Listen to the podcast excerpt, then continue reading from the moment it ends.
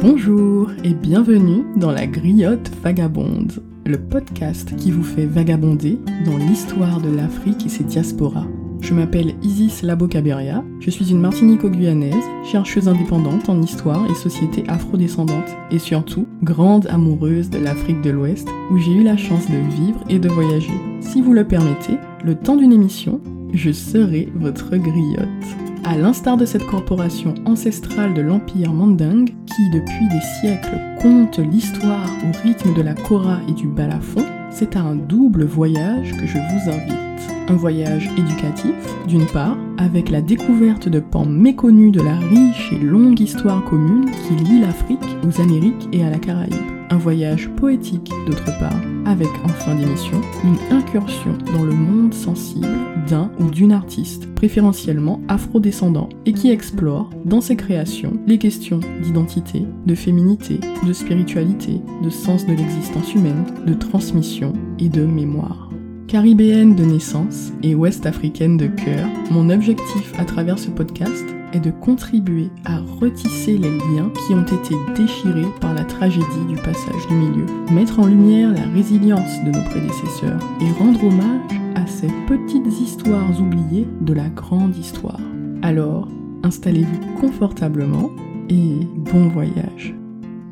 Musique du générique avec l'aimable autorisation de l'auteur, Alain Noulé, du griot et artiste sénégalais Ali Boulo Santo Sissoko.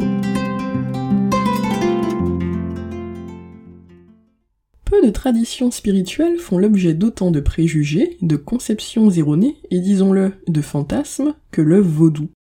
Dans l'imaginaire collectif, y compris dans celui de nombreux Africains, Caribéens et Afrodescendants, le vaudou évoque ainsi pêle-mêle superstition, magie noire, sacrifices sanglants, poupées de chiffon plantées d'aiguilles, transes enfiévrées et corps en sueur agités de convulsions démoniaques. Pourtant, avec près de 50 millions de pratiquants dans le monde, cette tradition spirituelle, qui a pris naissance sur les terres du Bénin et du Togo avant d'essaimer de l'autre côté de l'Atlantique durant la traite négrière, peut légitimement être considérée comme la spiritualité afro-diasporique par excellence. Or, une fois qu'on a fait le tour de la liste navrante de stéréotypes que j'ai énumérés en introduction, peu de personnes s'avèrent capables d'expliquer ce qu'est réellement le vaudou. Bien souvent, le vaudou fait l'objet de discours simplificateurs et diabolisateurs qui évacuent totalement la complexité de cette tradition spirituelle, de ses rituels, de son organisation pratique et surtout de sa cosmovision propre. Surtout, peu de gens ont conscience du fait que la peur et le rejet viscéral que suscite en eux le vaudou sont en réalité un héritage direct de l'époque esclavagiste et coloniale. Pour le dire plus clairement, lorsque certains expriment leur mépris du vaudou, lorsqu'ils qualifient le vaudou de culte satanique, ce sont en réalité le missionnaire chrétien et le colon, propriétaire d'esclaves, du 18e et du 19e siècle qui parlent à travers leur bouche. En effet, comme nous le verrons dans cet épisode, les autorités coloniales, les planteurs et l'Église catholique menèrent une véritable guerre d'usure à cette pratique spirituelle, qui menaçait grandement le statu quo dans les îles à sucre esclavagistes de la Caraïbe. Et pour cause, si le vaudou était aussi terrifiant aux yeux de l'ordre colonial, c'est parce qu'il a fourni l'un des plus puissants ferments de résilience et de résistance pour les Africains mis en esclavage. L'exemple le plus éclatant de ce constat, c'est bien évidemment la révolution haïtienne, qui commença au mois d'août 1791 et qui aboutit le 1er janvier 1804 à la création de la première république noire de l'époque moderne.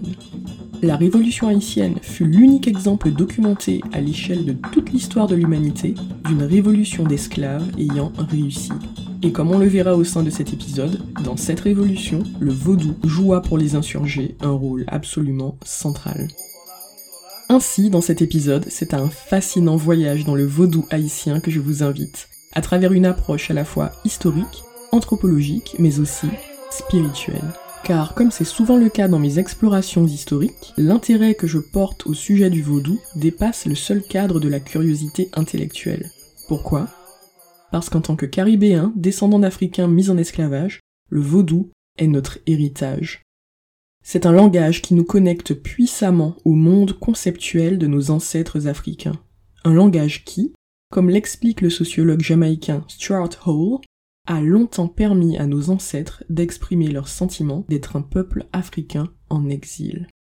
Quelle que soit la religion ou la spiritualité à laquelle nous nous identifions ou non à titre individuel, il n'en demeure pas moins qu'à l'échelle collective, cet effort de réappropriation du vaudou ou à minima de déstigmatisation et de refamiliarisation avec ce qu'est réellement le vaudou est nécessaire à tout processus profond de décolonisation.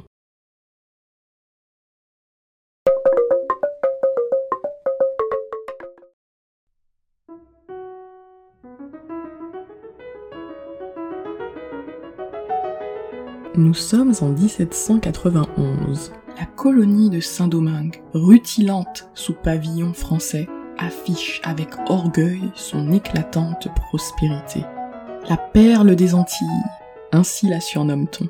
Il faut dire que, forte de sa florissante production de café et surtout de sucre de canne, l'or blanc du XVIIIe siècle, Saint-Domingue est de loin la plus lucrative colonie de la Caraïbe. Que dis-je de tout le continent américain? Dans les cours aristocrates et les salons bourgeois, les nobles dames et les gentilshommes raffolent de cette poudre précieuse qui adoucit le chocolat et le café. Ces breuvages exquis, également importés des colonies et que s'arrachent les gens distingués. Saint-Domingue exporte 40% de la production mondiale de sucre et près de la moitié de la production de café. Mais le sucre domingois a un arrière-goût amer, un arrière-goût de sang. À la fin de la décennie 1780, près de 500 000 Noirs sont réduits en esclavage pour sa production. Bien meubles jetables, rouages de l'infernale machine à sucre, combustible humain broyé sur l'autel du profit. Du fait des conditions de vie et de travail d'une violence inouïe, la natalité et l'espérance de vie des esclaves sont dérisoires. À peine sept ans pour un esclave boussal, du nom que l'on donne alors à ceux qui sont nés en Afrique et non dans la colonie. Les planteurs font ainsi venir en permanence de nouveaux déportés africains pour renouveler la main-d'œuvre servile, qui ne peut se renouveler naturellement. Ainsi, dans le dernier quart du XVIIIe siècle, ce sont chaque année près de 40 000 nouveaux Africains qui débarquent dans la colonie broyeuse d'humains. Dans la capitale portuaire du Cap français, le sinistre balai des navires négriers n'en finit pas. En l'espace d'un peu plus d'un siècle, près d'un million d'Africains, originaires du golfe du Bénin, de l'Afrique centrale et de la Côte d'Or, seront déportés vers la funeste Saint-Domingue. Cela représente le double du nombre total d'Africains déportés vers les États-Unis sur toute la période esclavagiste. Oui, la petite île de Saint-Domingue, seulement 28 000 km pour la partie française, qui deviendra ensuite Haïti, a à elle seule reçu deux fois plus de déportés africains que l'ensemble des États-Unis sur toute la période esclavagiste. Mais alors que de l'autre côté de l'Atlantique éclate la Révolution française, faisant trembler le vieux monde des privilèges et de la noblesse, les colonies sucrières des Caraïbes sont loin d'être en reste. À Saint-Domingue, les nouvelles de Paris, qui parlent de liberté et d'égalité, enflamment les esprits déjà échauffés. Pou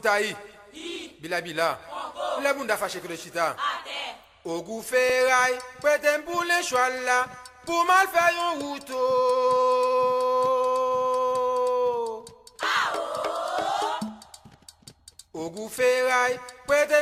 chwal la Pou mal fè yon wouto Wout la glise, wout la difisilo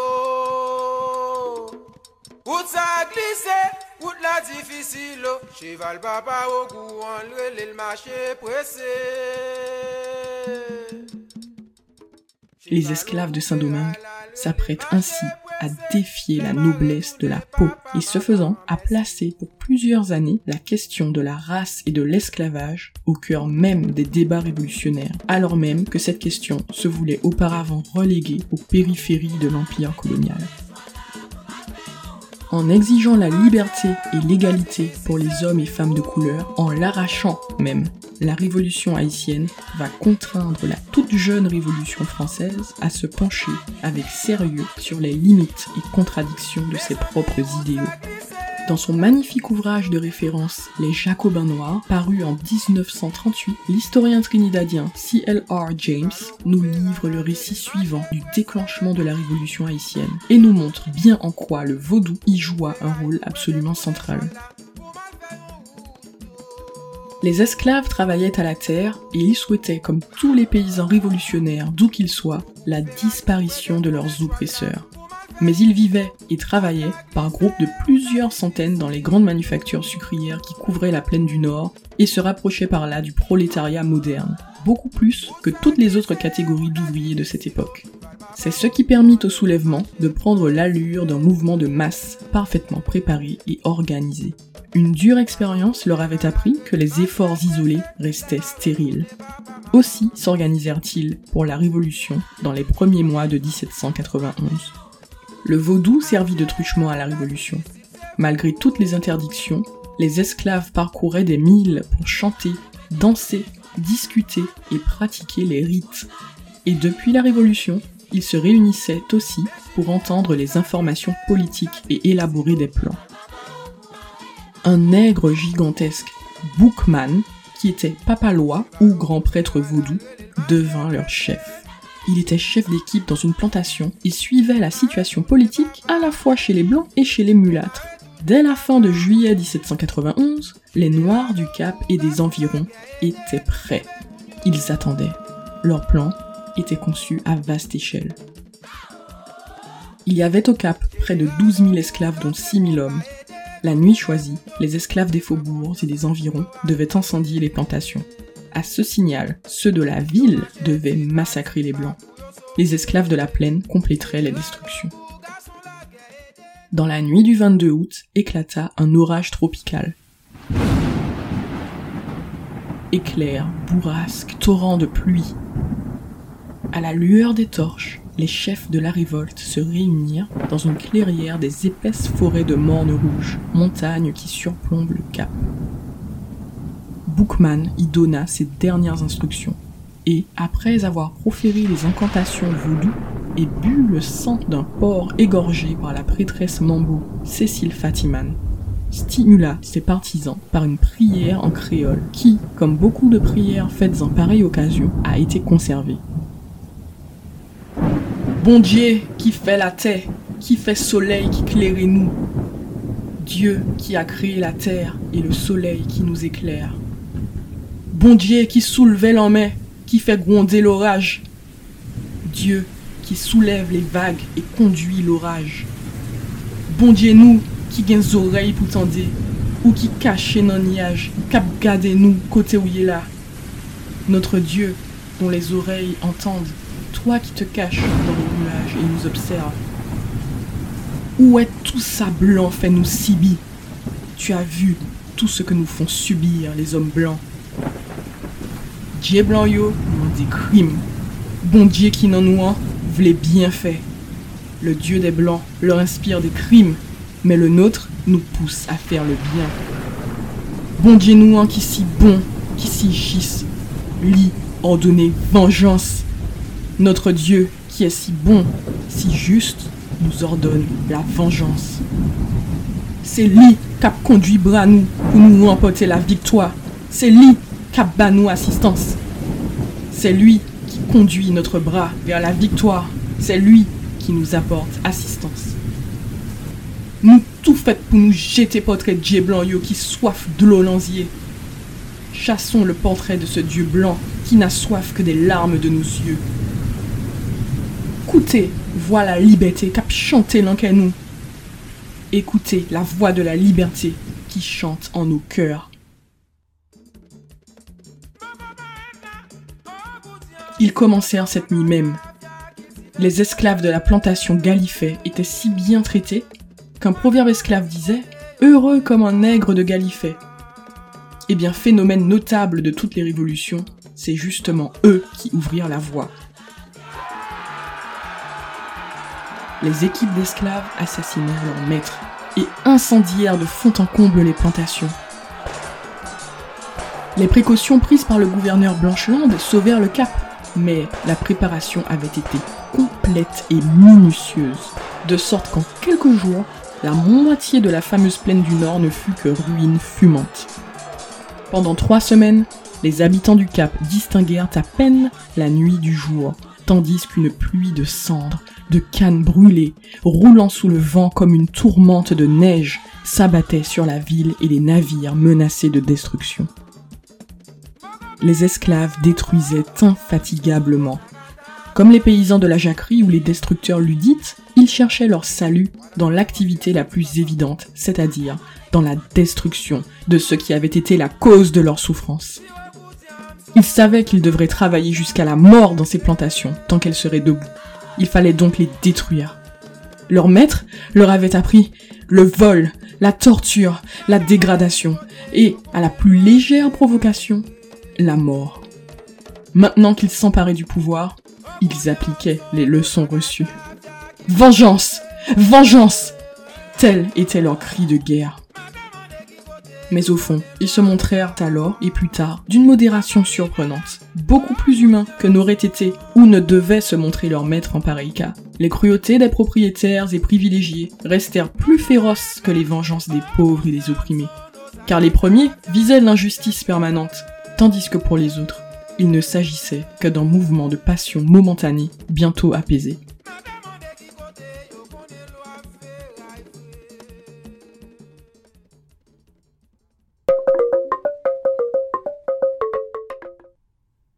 Comme l'a très bien écrit l'historien états-unien Robert Farris Thompson, Voodoo is Africa reblended. Le vaudou est l'Afrique recomposée. Effectivement, à l'image de la société haïtienne elle-même et plus généralement des sociétés caribéennes dans leur ensemble, le vaudou haïtien est le résultat d'un intense syncrétisme d'influences culturelles et spirituelles multiples. Alors certes, le vaudou haïtien repose très largement sur une tradition spirituelle en particulier, une tradition multiséculaire qui est la tradition vaudoune de l'ancien royaume du Dahomey, dans le sud-ouest de l'actuel Bénin, et qui est pratiquée par les peuples Fon et Adja-Ewe. Dans la langue Fonbé, parlée au Bénin, au Nigeria et au Togo, le mot vaudou signifie esprit. Et effectivement, le vaudou, qu'il soit béninois ou caribéen, accorde une place centrale à la communication avec les esprits. Il y a d'une part les esprits des ancêtres, qui continuent à veiller sur les vivants après leur mort car dans la conception spirituelle du vaudou, la mort n'est pas un anéantissement, c'est un simple passage vers un autre état d'être. Zoli Maché chantent ainsi les vaudouisants à l'entame des cérémonies. Les os des ancêtres marchent. Zoli maché, maché. Quoi fond maché, quoi maché, non la vie de la main, bon Dieu. Zoli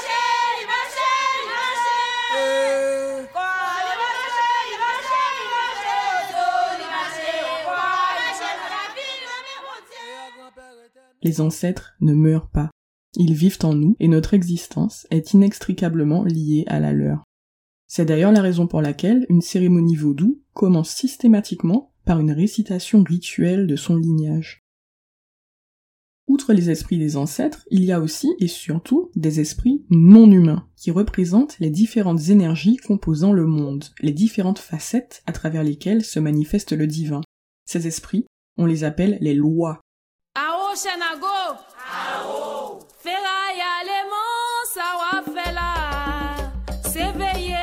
ils sont en quelque sorte les messagers entre le monde matériel et le monde spirituel, les intermédiaires entre les humains et Dieu, qui dans la tradition daoméenne est appelé Maou, et qui, en créole haïtien, fut renommé Bondier.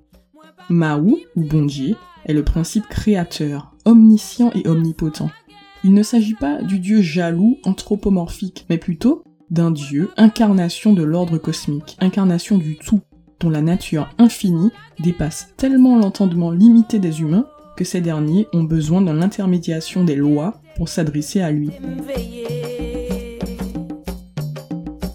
Mais je vous l'ai dit, le vaudou haïtien n'est pas une simple transposition du vaudou dahoméen, béninois, sur le sol caribéen. Loin de là. C'est bien plutôt une recomposition, une reconfiguration de ce dernier, que les Africains, déportés dans la Caraïbe, ont adapté aux réalités et aux épreuves bien spécifiques auxquelles ils furent confrontés dans leur nouvelle existence servile.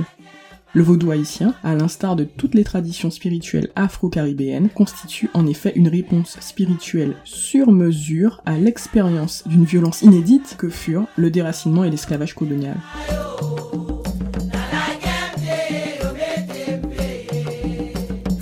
D'abord, dans la grande marmite syncrétique que fut la colonie de Saint-Domingue durant la période esclavagiste, les apports humains et culturels du Bénin se sont mélangés à ceux d'autres régions d'Afrique, notamment en provenance de l'ère Yoruba dans l'actuel Nigeria, ou encore de l'ère Congo, cette dernière ayant fourni près de 40% des captifs déportés vers Saint-Domingue. En deuxième lieu, et c'est là une influence moins connue, le vaudou haïtien a intégré en son sein des influences taïnos, du nom des peuples amérindiens, habitants premiers de l'île avant l'invasion européenne. Dans la spiritualité taïno, les esprits, qu'on appelait les émis, étaient honorés en traçant des sigles avec de la craie ou de la poudre végétale sur des pierres sacrées ou à même le corps des pratiquants. Une tradition qui a vraisemblablement influencé la pratique vaudou haïtienne des VV, ces diagrammes que les prêtres et prêtresses vaudou, qu'on appelle les hougans et les mambos, tracent à la craie, à la farine ou à la poudre autour du potomitan, le pilier qui se situe au centre du temple vaudou.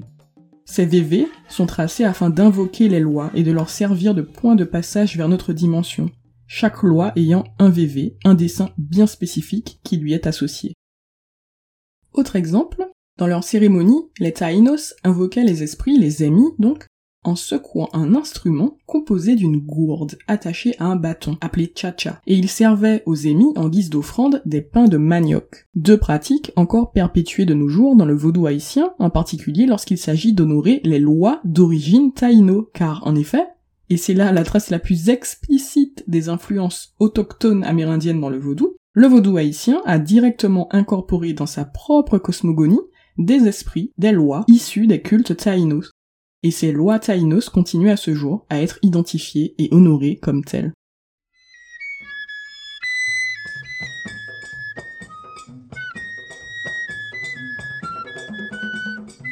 Troisième ingrédient de cette grande marmite syncrétique, l'influence chrétienne qui, bien qu'inculquée par la force et le fouet aux Africains, mis en esclavage, ne saurait toutefois exclusivement être décrite sous le prisme d'une pure imposition, car la réalité historique et humaine est comme toujours bien plus complexe. En effet, ce christianisme, certes imposé à l'origine, a été réapproprié et subverti par les masses serviles et populaires haïtiennes qui ont détourné ces symboles pour y insuffler leur propre sens.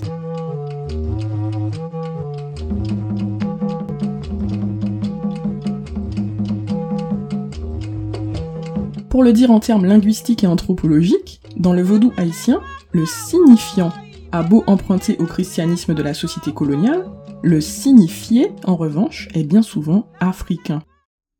Il y a d'ailleurs en Haïti une plaisanterie populaire qui dit que 90% des Haïtiens sont catholiques, 10% sont protestants et 100% sont vaudouisants. Pour beaucoup d'Haïtiens, en effet, superposer des rituels chrétiens comme le baptême, le mariage, avec le culte vaudou n'est pas le moins du monde considéré comme une contradiction, chacun de ces cultes ayant son domaine réservé.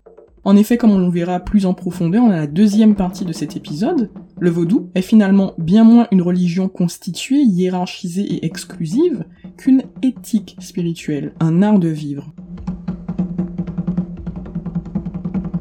Ainsi, premier exemple très surprenant de ce syncrétisme entre vaudou et christianisme, le symbole de la croix, qui en Haïti est omniprésent dans les cérémonies vaudou. Toutefois, ce serait une grossière erreur que de s'arrêter à cette apparence de christianisation. En effet, pour l'historien haïtien Leslie Desmangles, si le symbole de la croix chrétienne coloniale, donc le signifiant en l'occurrence, a bien été adopté par les vaudouisants, le sens qu'il place derrière cette croix, le signifié, lui ne peut être compris que s'il est replacé dans l'univers conceptuel dahoméen, car à l'instar de leurs ancêtres du Dahomey, les vaudouisants haïtiens voient dans la croix non pas le symbole du martyr de Jésus-Christ, mais la représentation du cosmos et de ses quatre points cardinaux. Points cardinaux qui, dans la mythologie dahoméenne, sont considérés comme étant les lieux de résidence des lois. Plus encore, dans la cosmogonie dahoméenne et par extension dans la cosmogonie vaudou haïtienne, le symbole de la croix représente le carrefour, le point de séparation et de rencontre entre d'une part le monde des humains et d'autre part celui des lois, entre le visible et l'invisible, entre le profane et le sacré. Un carrefour entre les dimensions, dont le gardien est le loi Papa Legba. Papa Legba étant celui qui intercède le passage entre les mondes. Et c'est en toute logique que Papa Legba est le premier loi à être invoqué lors des cérémonies vaudou, afin d'ouvrir le passage pour les autres lois. Et c'est aussi en toute logique que le dessin, le diagramme qui le représente, son VV, consiste en une croix décorée. Outre ce symbole de la croix, le syncrétisme entre vaudou haïtien et christianisme se manifeste aussi et surtout à travers un système complexe de correspondance entre les saints catholiques et les lois vaudou. Premier exemple, Papa Legba, que je viens d'évoquer, le gardien du passage entre le monde des vivants et celui des esprits. Papa Legba s'est vu associé par les vaudouisants à la figure catholique de Saint Pierre, car Saint Pierre est lui aussi un gardien, le gardien des portes du paradis.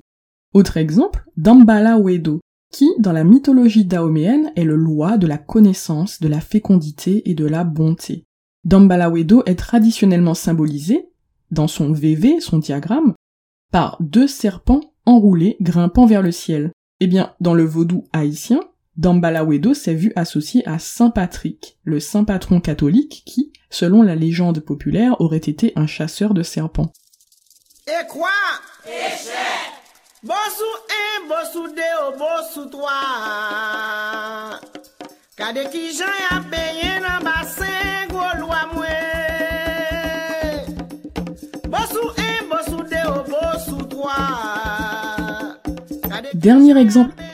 particulièrement intéressant en ce qu'il reflète bien la richesse de l'histoire haïtienne, la loi Erzuli Dantor, protectrice des femmes et des enfants.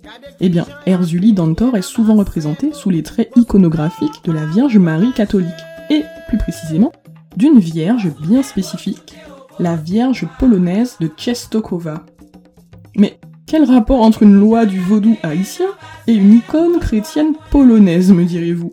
Eh bien, pour le comprendre, il faut remonter à 1802 et à la guerre d'indépendance menée par Haïti contre la France napoléonienne et esclavagiste.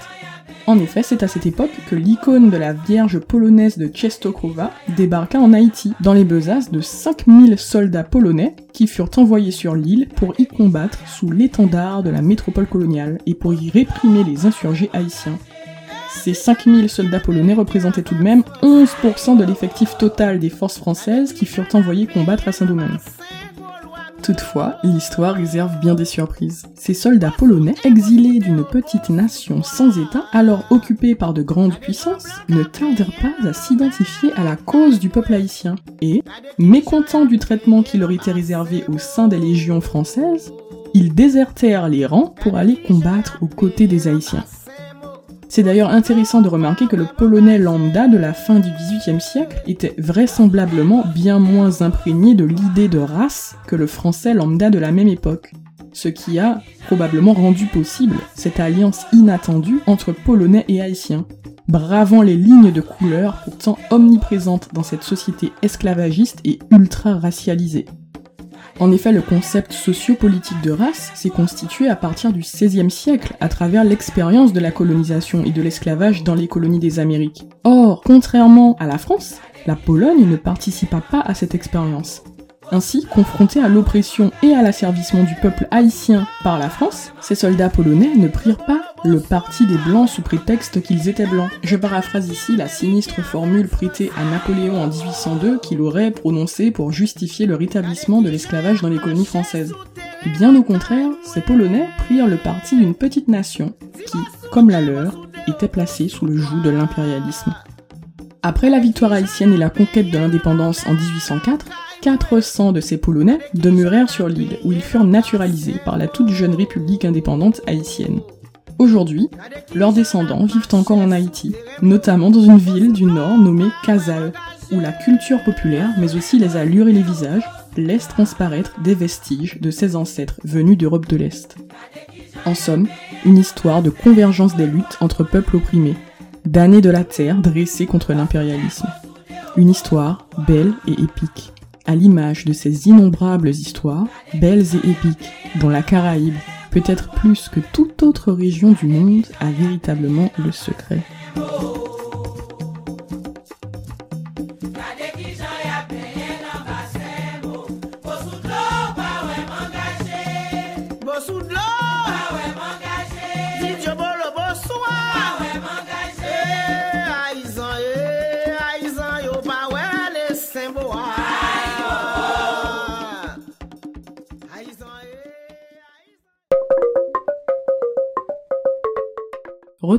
Dans la deuxième partie de cet épisode pour continuer ensemble notre voyage dans l'univers du vaudou haïtien. Nous nous plongerons dans les archives coloniales pour comprendre les processus historiques par lesquels le vaudou en est venu à être associé aux fantasmes diabolisés que nous connaissons aujourd'hui. Nous entrerons également plus en profondeur dans les conceptions spirituelles et métaphysiques qui sous-tendent le vaudou, et nous parlerons notamment des notions de Dieu, d'âme, d'individualité et de collectif qui composent cette spiritualité, et plus largement qui composent les spiritualités ouest-africaines et afro-caribéennes endogènes. Mais avant de nous quitter, comme promis, embarquons pour un bref vagabondage poétique dans l'univers d'une artiste afro-descendante. Aujourd'hui, c'est avec Edwidge Dantika que nous voyageons une romancière états-unienne d'origine haïtienne et sans conteste l'une des plus talentueuses écrivaines caribéennes contemporaines. Née à Port-au-Prince en 1969, elle émigre avec sa famille à New York à l'âge de 12 ans, dans un quartier de Brooklyn à forte population haïtienne. Son expérience du déracinement, de l'émigration, de la biculturalité et de l'identité diasporique informeront largement les thématiques abordées dans son œuvre littéraire prolifique. Bien qu'elle soit l'auteur de plusieurs romans magnifiques, ce sont des extraits d'un de ses essais que j'ai eu envie de partager avec vous.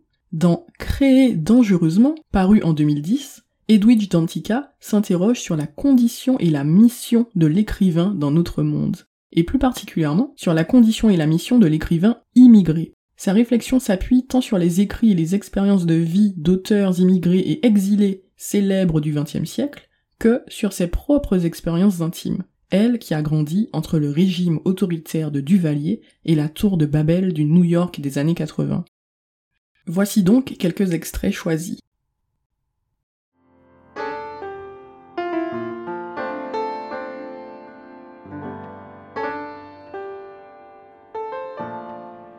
Créer dangereusement pour ceux qui lisent dangereusement. Voilà ce qu'a toujours signifié pour moi être écrivain. Écrire, c'est savoir que même si vos mots peuvent paraître ordinaires, un jour, quelque part, quelqu'un peut risquer sa vie en les lisant.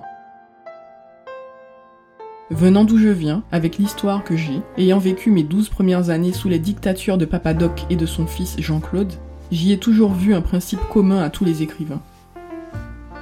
C'est ce qui, entre autres choses, peut unir Albert Camus et Sophocle à Toni Morrison, Alice Walker, Ossip Mandelstam et Ralph Waldo Emerson à Ralph Waldo Ellison. Quelque part, aujourd'hui ou dans un futur qu'il nous reste à imaginer peut-être, quelqu'un peut risquer sa vie en nous lisant. Ou nous pouvons aussi sauver une vie, parce qu'ils nous auront donné un passeport, faisant de nous les citoyens honoraires de leur culture.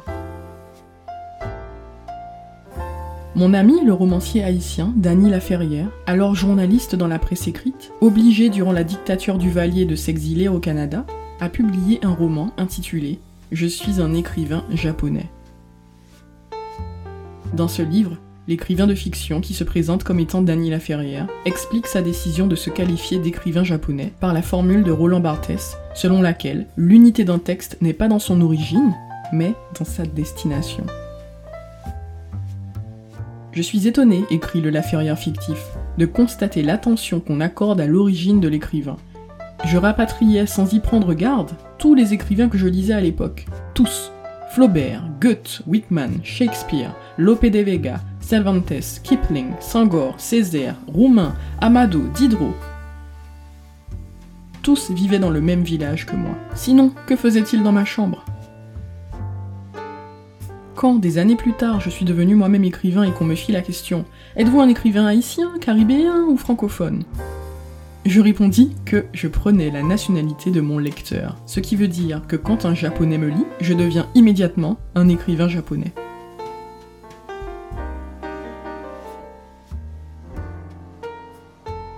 Existe-t-il un lecteur immigrant? se demande Dany Laferrière.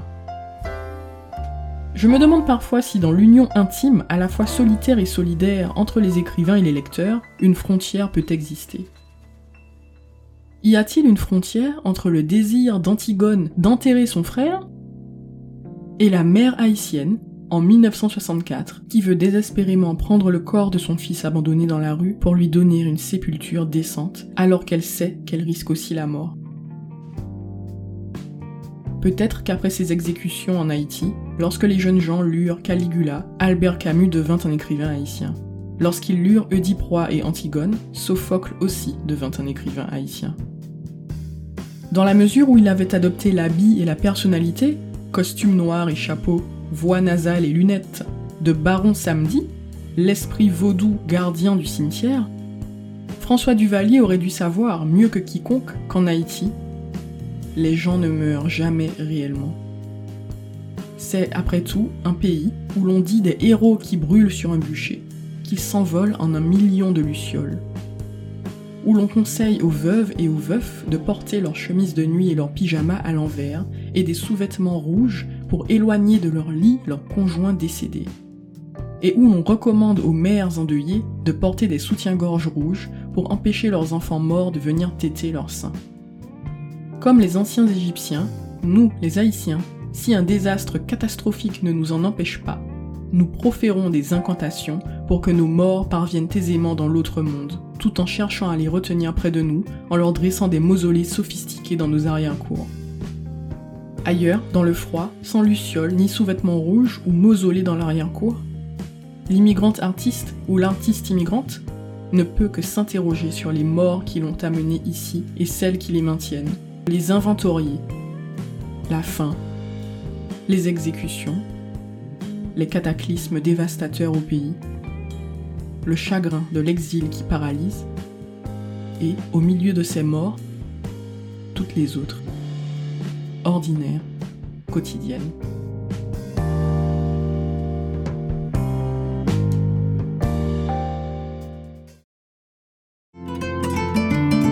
C'est ici que nous nous quittons. Un grand merci de vous être joints à moi pour ces vagabondages historiques et poétiques. Si cela vous a plu, n'hésitez pas à me soutenir en vous abonnant, en commentant, en partageant autour de vous et en mettant des étoiles ou un like en fonction de la plateforme où vous m'écoutez. Retrouvez également la griotte vagabonde sur Instagram pour continuer ensemble la discussion sur cet épisode et retrouver la liste des sources bibliographiques et musicales. Comme le disait l'historien sénégalais Cheikh Anta Diop, seule la vérité révolutionnaire. Alors, ne cessez jamais de chercher, ne cessez jamais d'être curieux. À très vite